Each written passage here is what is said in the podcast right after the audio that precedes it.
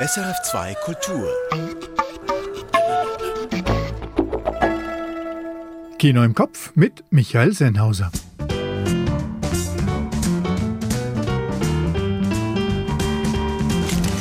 Von Bettina Oberle kommt Wanda, mein Wunder. Aus der Tschechischen und der Slowakischen Republik das Dokumentarexperiment Gefangen im Netz und aus England The Courier mit Benedict Cumberbatch. Darüber reden wir mit dem Regisseur. Und in Zürich läuft das Jesch, das jüdische Filmfestival. Dazu eine Tonspur und die Kurztipps der Woche. Hier also jene fünf Filme im aktuellen Kinoangebot, die Sie möglichst bald sehen sollten. Gefangen im Netz von Barbora Chalupova und Vit Klusak. Ein Dokumentarfilmexperiment, das zeigt, wie schnell sich Pädokriminelle an vermeintliche Minderjährige ranmachen. Emotionalisiert, treffsicher, mit Kalkül, Dreistigkeit und Härte. Gefangen im Netz von Barbara Chalupova und Vit Klusak. Mehr dazu folgt gleich. The Courier von Dominic Cook. Die wahre Geschichte eines britischen Geschäftsmannes, der im Kalten Krieg den Kontakt zu einem sowjetischen Dissidenten etabliert. Mehr George Smiley als James Bond, stimmig, realistisch und packend. The Courier von Dominic Cook. Auch dazu gleich noch mehr. Cruella von Craig Gillespie. Dieser Disney-Ausstattungsvulkan erzählt vom Werdegang der Dalmatiner-mordenden Modedesignerin Cruella de Vil als Design- und Zitatorgie. Alles andere als nett. Cruella von Craig Gillespie. Nemesis von Thomas Imbach. Über sieben Jahre hinweg filmt Imbach den Abriss des alten Zürcher Güterbahnhofs und den Bau des neuen Untersuchungsgefängnisses. Ein innovativer Filmessay über Stadtentwicklung, Menschlichkeit und Veränderung. Nemesis von Thomas Imbach. Von Fischen und Menschen von Stefanie Klemm. Wut, Schuld und Ohnmacht um den Unfalltod eines kleinen Mädchens im Jura. Fein und leise gezeichnet, mit archaischer Wucht und überraschenden Bildern. Von Fischen und Menschen von Stefanie Klemm.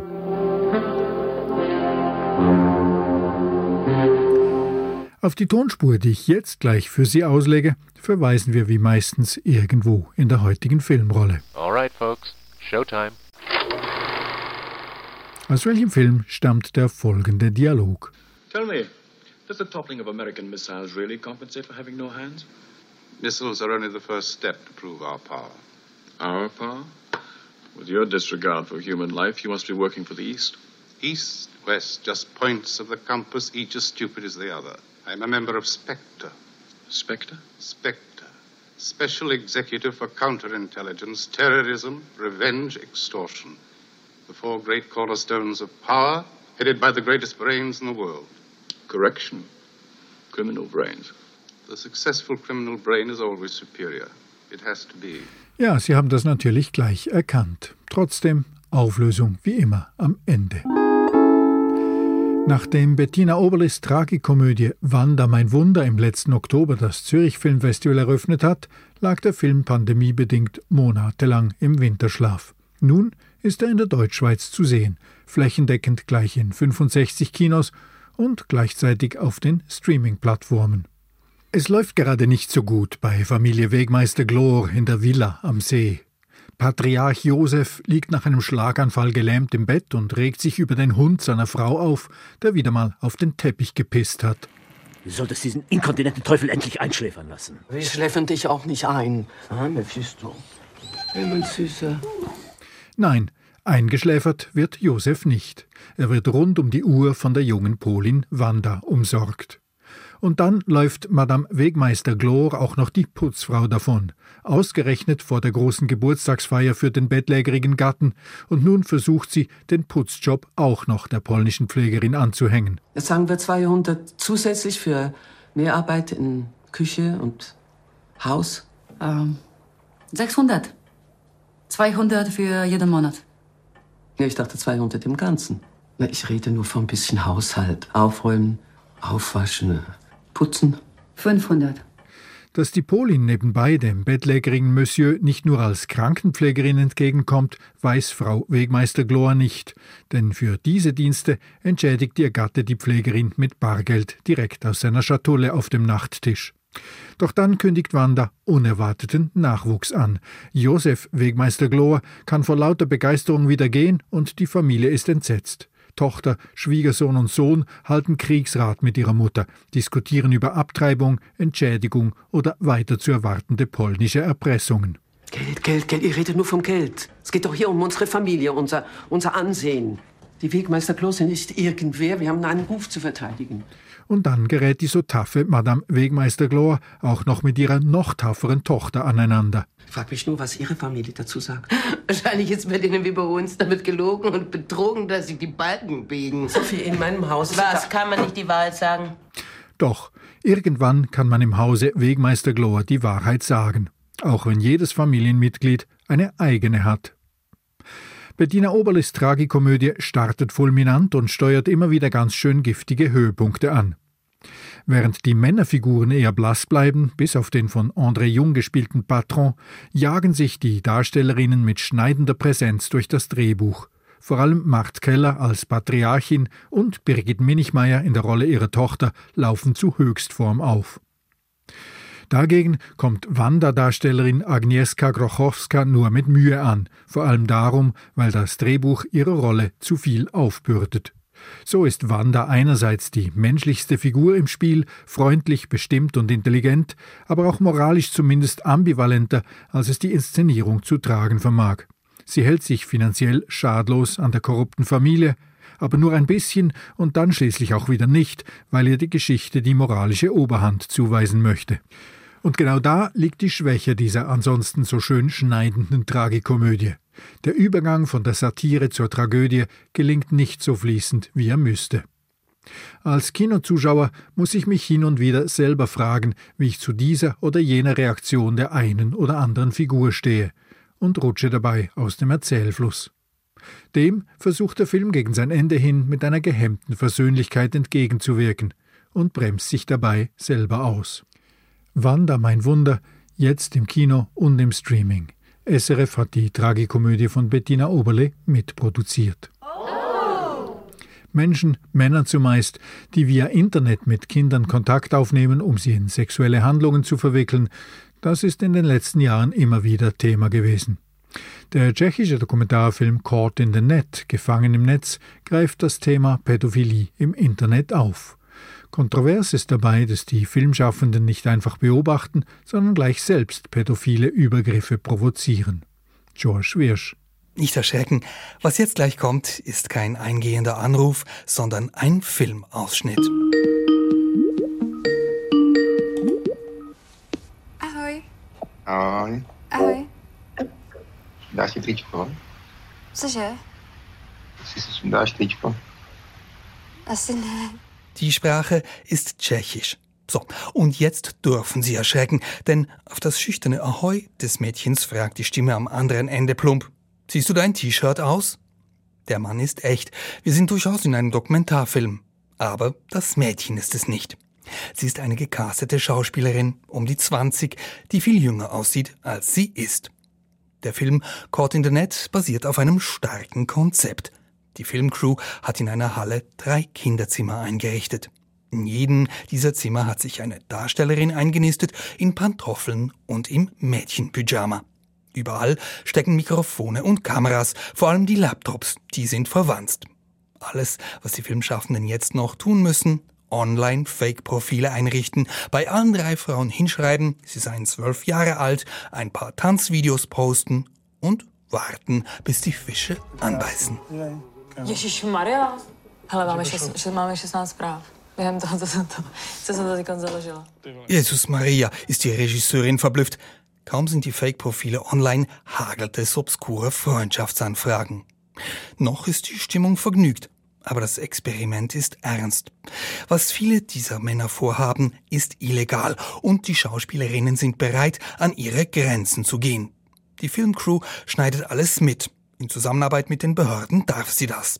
Im fertigen Film sind die Stimmen der Männer verfremdet, die Gesichter unkenntlich und die Geschlechtsteile verpixelt. Denn ja, Penisse kommen früh ins Bild. Die Regie lässt nichts aus. Es wird ungemütlich. Не укажу ti prsa. Ale jo, Já tu fotku vymažu. no já, já už ji mám uh, archivu. Ja, Caught in the Net ist ein reißerischer Dokumentarfilm.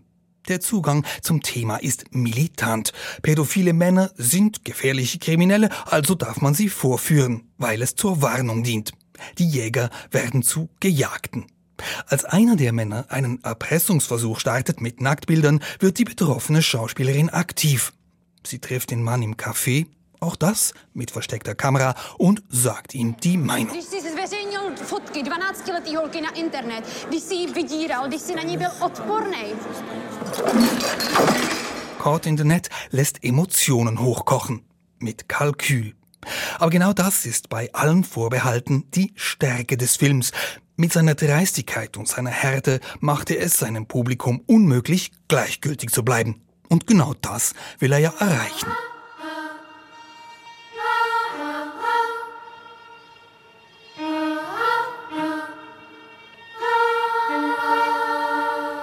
Gefangen im Netz, Caught in the Net, läuft jetzt in den Schweizer Kinos. Für Schulvorführungen mit Sekundarklassen gibt es den Film auch in einer kürzeren, entschärften Version. Dominic Cook ist ein britischer Theaterregisseur mit einiger Filmerfahrung. Unter anderem hat er drei Shakespeare-Königsdramen für The Hollow Crown der BBC umgesetzt. Nun hat er die fantastische, aber wahre Geschichte eines britischen Geschäftsmannes verfilmt, der für die Geheimdienste im Kalten Krieg in Moskau den Kontakt mit einem dissidenten Sowjetoffizier organisierte, mit Benedict Cumberbatch in der Titelrolle als The Courier. Ich habe Dominic Cook getroffen. Dr. No, der erste James Bond-Film, hatte seine Weltpremiere am 10. Oktober 1962, sechs Tage bevor bekannt wurde, dass Khrushchev und Fidel Castro übereingekommen waren, in Kuba sowjetische Atomraketen zu stationieren. Die sogenannte Kuba-Krise war einer der Höhepunkte des Kalten Krieges. Dominic Cook kam erst vier Jahre später zur Welt, 1966. Aber der Kalte Krieg und die Vorstellung, die Welt könnte jederzeit im nuklearen Schlagabtausch untergehen, hat auch seine Kindheit geprägt. Seine Mutter habe ihm erzählt, dass die Menschen in England während der Kuba-Krise wirklich glaubten, sie würden sterben. I mean, I remember my mother telling me that during the Cuban Missile Crisis, people really thought that they were going to die, and that the and she remembers seeing people queuing to get into churches and so on, and you know it's it, that was one of the challenges of making the movie was to try and embrace what that would have felt like because when you know it didn't happen you know that they didn't have a nuclear war you kind of look back and you think well it, it wasn't very significant at the time it really was significant Diese Angst, auf die Spur zu kommen, nachzufühlen, wie sich das angefühlt haben muss, obwohl wir heute wissen, dass der atomare Weltkrieg nicht stattgefunden hat, das sei einer der Gründe gewesen, warum er diesen Film machen wollte, sagt Dominic Cook.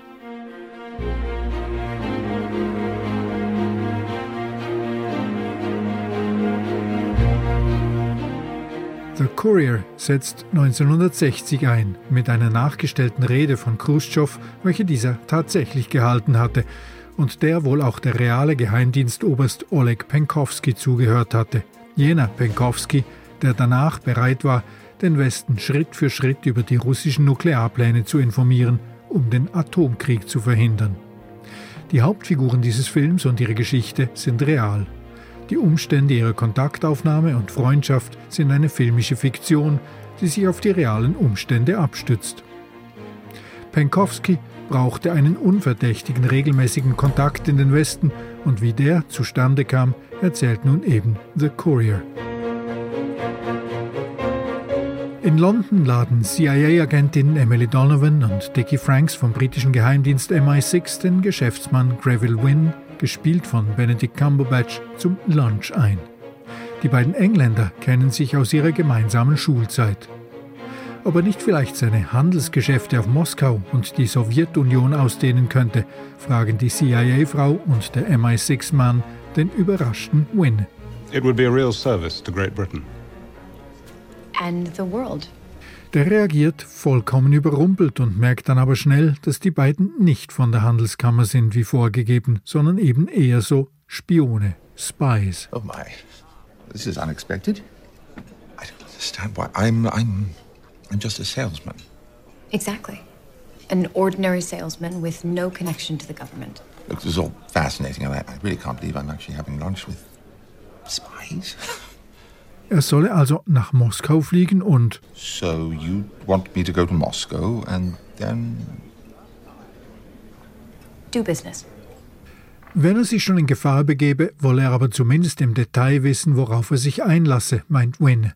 Worauf ihm sein alter Schulfreund Dicky erklärt, wenn die Mission im geringsten gefährlich wäre, würden sie sicher nicht ihn, den übergewichtigen, dem Alkohol etwas zu sehr zusprechenden Geschäftsmann ohne nennenswerte militärische Erfahrung darum bitten. Revel, let me put this delicately. You're a middle-aged businessman who drinks a bit too much and isn't exactly in top shape. During the war, you were a private and never even saw combat. My point is, if this mission was the least bit dangerous, you really are the last man we'd send. Well, thank you for putting it so delicately. Gravel Wynn lässt sich darauf ein. Er etabliert die nötigen Geschäftskontakte in Moskau und freundet sich mit Oberst Oleg Penkowski über Monate hinweg an, was dazu führt, dass immer mehr von Moskaus Nuklearplänen über MI6 zur CIA gelangen und was schließlich zur Deeskalation der Kuba-Krise führt.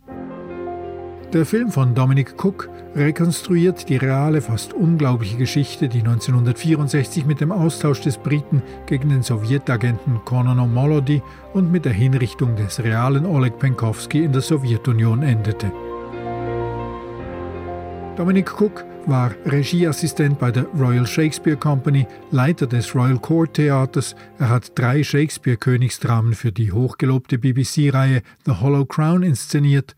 Wie kommt man von Shakespeare in den Kalten Krieg? Da gäbe es keinen direkten Bezug, meint Cook. Als britischer Theatermann habe er Shakespeare halt einfach in den Knochen. I mean, I think for most British people, especially people who come from the theatre, and as I do, Shakespeare's kind of in our bones. It's probably there somewhere. I mean, as a storyteller, you kind of start with Shakespeare, but I can't think of an obvious link. I suppose, I suppose the affairs of state um, are always there in Shakespeare's plays, but I can't think of a direct, a direct parallel. Was sein Spionagedrama aber allenfalls mit Shakespeare verbinde, das sei die gewichtige Präsenz von Staatsaffären. Und, könnte man hinzufügen, Benedict Cumberbatch, der in The Hollow Crown Richard III. spielte.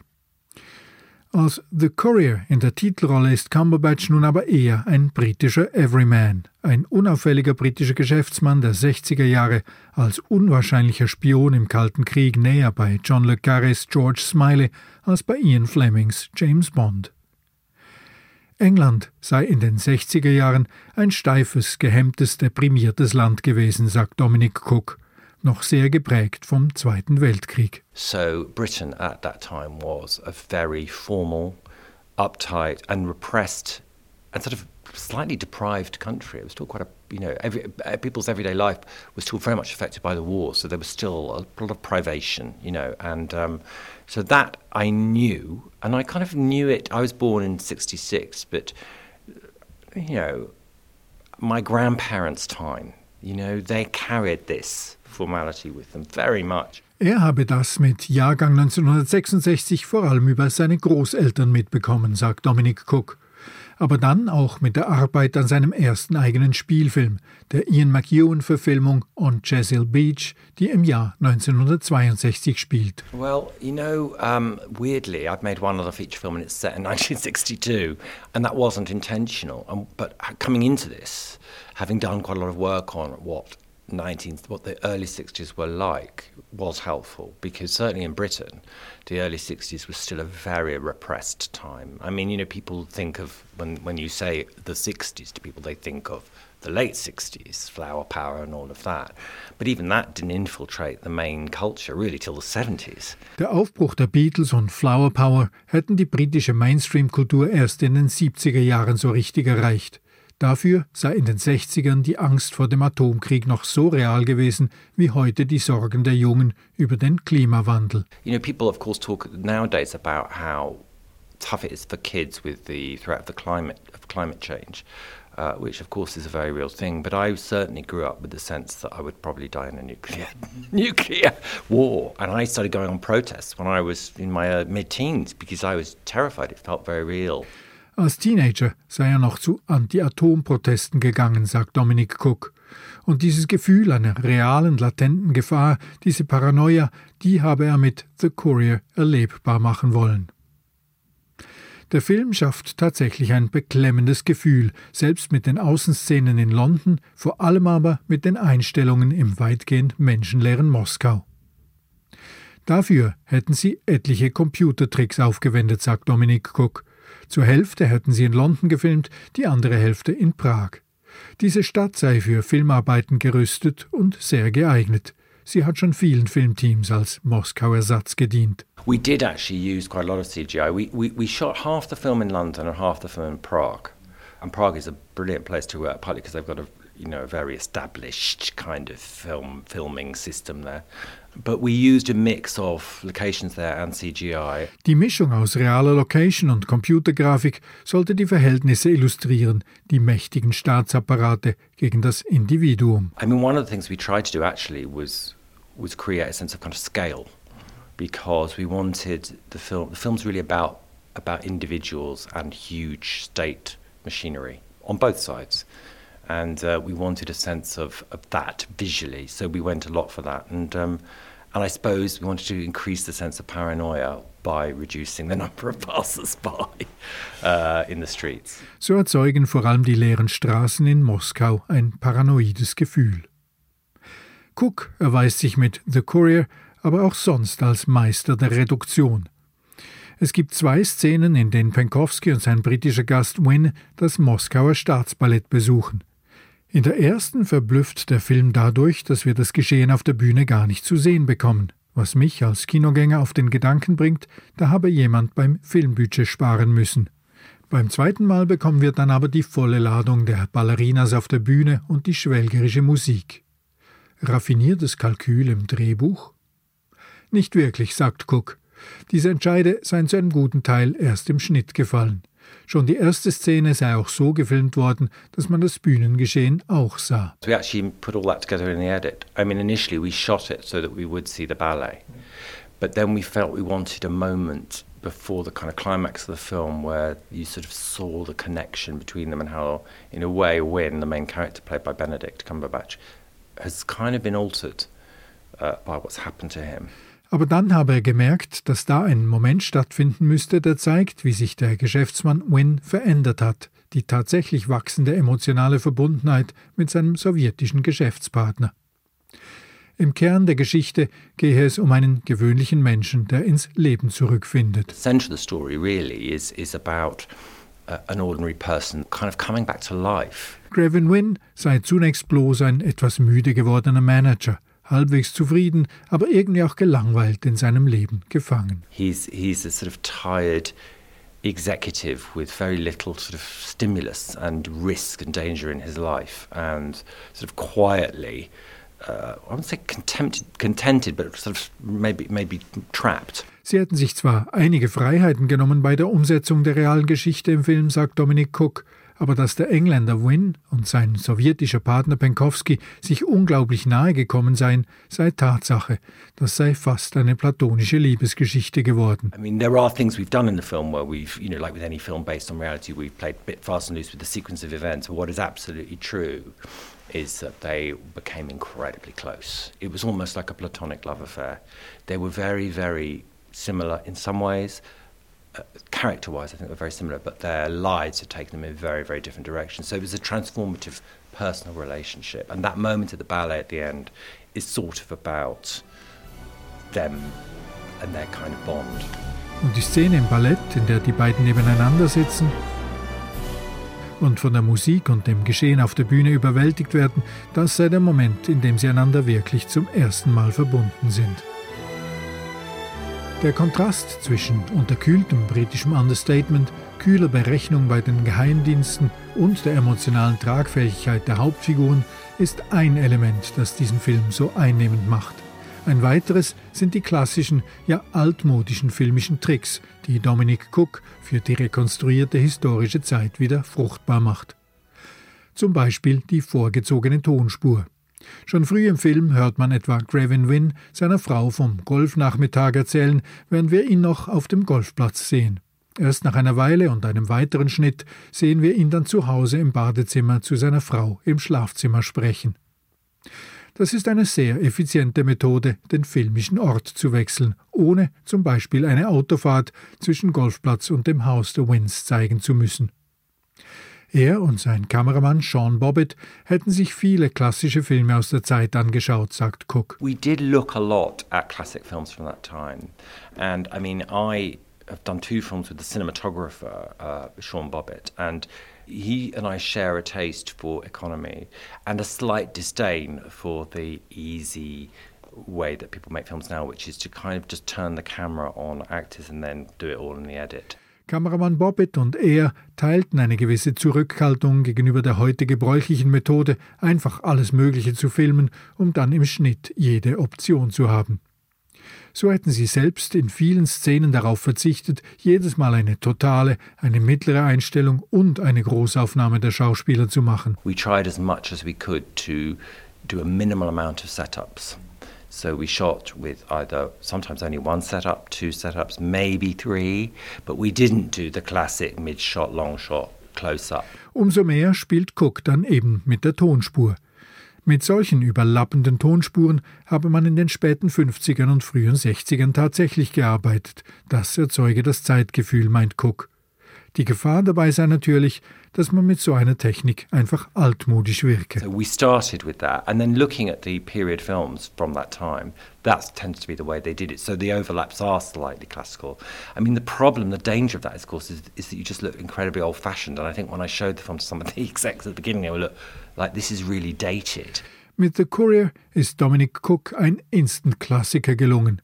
Ein Spionagefilm aus dem Kalten Krieg, der die Spannung des Genres von Smiley bis Bond aufnimmt und zugleich eine realistische historische Glaubwürdigkeit erreicht. Die Geschichte von Gravin Wynn und Oleg Penkowski hat der britische Geschäftsmann in zwei eigenen Büchern 1967 und 1981 publiziert. Sie ist belegt und dokumentiert und wurde von diversen Historikern aufgearbeitet. Ein BBC-Fernsehdrama von 1985 und ein TV-Dokudrama von 2007 sind die Vorgänger von Dominic Cooks aktueller Verfilmung mit Benedict Cumberbatch. The Courier jetzt bei uns im Kino. Zum siebten Mal findet dieses Jahr das Yesh statt, das Festival, das Neues aus der jüdischen Filmwelt zeigt. Schaut man in das Programm der Filmtage, entdeckt man neben Zweitweltkriegsdramen, Komödien, die im jüdisch-orthodoxen Milieu spielen und israelischen Dokumentarfilmen auch einige Filme nicht-jüdischer Regisseurinnen und Regisseure. Was diese Programmvielfalt für eine Bedeutung hat, erklärt Ann Meyer. Sie hat sich einen Film aus dem Programm des Yesh genauer angeschaut. Gaza Mon Amour heißt einer der Filme, der dieses Jahr am Jesch gezeigt wird. Darin begleiten wir einen alten Fischer aus Gaza bei seiner Arbeitsroutine. Jeden Abend sticht er mit seinem heruntergekommenen Bötchen ins Meer und dreht seine Runden. Eines Nachts zieht er aus dem Wasser aber nicht wie üblich einen Berg von Fischen, sondern eine antike Statue. Eine mit einem erregierten Penis. Wegen dieser bekommt Isa Probleme mit den Behörden, wird sogar verhaftet. Aber Sada, Michelkum. لفوه وجيبوا لي اياه على الجيب ايش لفوها على الجيب جيبوا لي اياه كمان Unaufgeregt, poetisch und stets mit einer Prise skurrilem Humor erzählen die palästinensischen Zwillinge Ahmad und Mohammed Abu Nasser den Alltag des armen Fischers aus Gaza. Dass der Fischer Isa in einem Kriegsgebiet lebt, wird nie explizit gezeigt. Der Konflikt in der Region wird aber auch nicht ausgeblendet. So muss Isa immer wieder die Checkpoints an der Grenze zu Israel passieren. Die vielen Stromausfälle prägen den Alltag und Isas Freund träumt ständig von seiner Flucht nach Europa. Das alles hindert Isa aber nicht daran, trotz seines hohen Alters um die Hand der Schneiderin Siam anzuhalten. In sie ist er schon lange heimlich verliebt. Ein palästinensischer Film im Programm eines jüdischen Filmfestivals. Das passt, ist Michel Rappaport überzeugt. Er ist Direktor des Yesh. Ich bin überzeugt, oder wir im Team, besser gesagt, sind der Überzeugung, dass auch die Menschen in Palästina, respektive Gaza, Westjordanland, starke Berührungspunkte haben mit der jüdischen Welt, also mit, mit jüdischen Israelis in Israel sowieso, aber auch äh, indirekt natürlich auch dadurch mit der restlichen jüdischen Welt. Es interessiert uns, was, was dort läuft, im positiven und im negativen leider auch. Die Vielfalt des Festivalprogramms soll die Vielfalt der jüdischen Welt widerspiegeln. Sie aber auch kritisch beleuchten, meint Rappaport. Und dazu gehören auch Filme aus Gaza. Das Yesh soll ein Ort sein, an dem sich die Leute mit den gezeigten Filmen auseinandersetzen sollen und auch kontrovers diskutieren. Michel Rappaport und sein Team haben dabei keine Angst, auch anzuecken. Die Realität abzubilden steht an erster Stelle. Wir sind nicht blauäugig und versuchen eigentlich die Realität, wie sie da dargestellt wird, über den Film auch, auch abzubilden.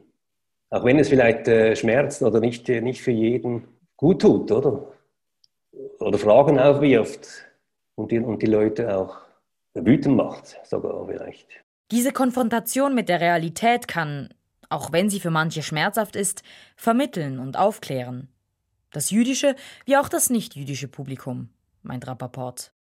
Ich hoffe mir, über das Besuchen unserer, unserer Filme, das Sichten unserer Filme, Verständnis für sagen wir, die jüdische Welt, die jüdische Problematik, Geschichte, aber natürlich jetzt auch ja, ein Beispiel des, äh, des Filmes Gaza Mon Amour äh, für diesen Konflikt oder für die, für die andere Konfliktpartei. Ein Film wie Gaza Mon Amour steht also auch sinnbildlich für das Jesch. Es ist ein Film, der einen tiefen Einblick in einen fremden Alltag gewährt. Aber auch ein Werk, das betont, wie Leid und Freude nebeneinander stehen können. Noch bis und mit 10. Juni findet das Jesch in hybrider Form statt, das heißt online auf jesch.ch und im Kino in den Zürcher Arthouse-Kinos, dem Riffraff und dem Houdini. Und die Tonspur heute? Auf die habe ich zu Beginn des Beitrags zu The Courier verwiesen. Der Ausschnitt stammt nämlich aus dem allerersten James Bond-Film Dr. No von 1962. Es ist jene Szene, in welcher der titelgebende Superschurke mit dem britischen Agenten über seine Nuklearpläne zur Erpressung von Ost und West redet. Tell me, does the toppling of American missiles really compensate for having no hands?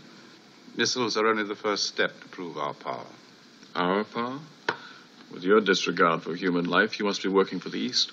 East, West, just points of the compass, each as stupid as the other. I'm a member of Spectre. Spectre? Spectre. Special Executive for Counterintelligence, Terrorism, Revenge, Extortion. The four great cornerstones of power, headed by the greatest brains in the world. Correction. Criminal brains. The successful criminal brain is always superior. It has to be. Mit diesem Schlagabtausch zwischen Dr. No und James Bond von 1962 sind wir am Ende der heutigen Filmrolle. Ich bin Michael Sennhauser und die Kinokurztipps, die finden Sie auch jeden Donnerstag schriftlich auf sennhausersfilmblog.ch. Danke für Ihr Interesse und viel Vergnügen im Kino.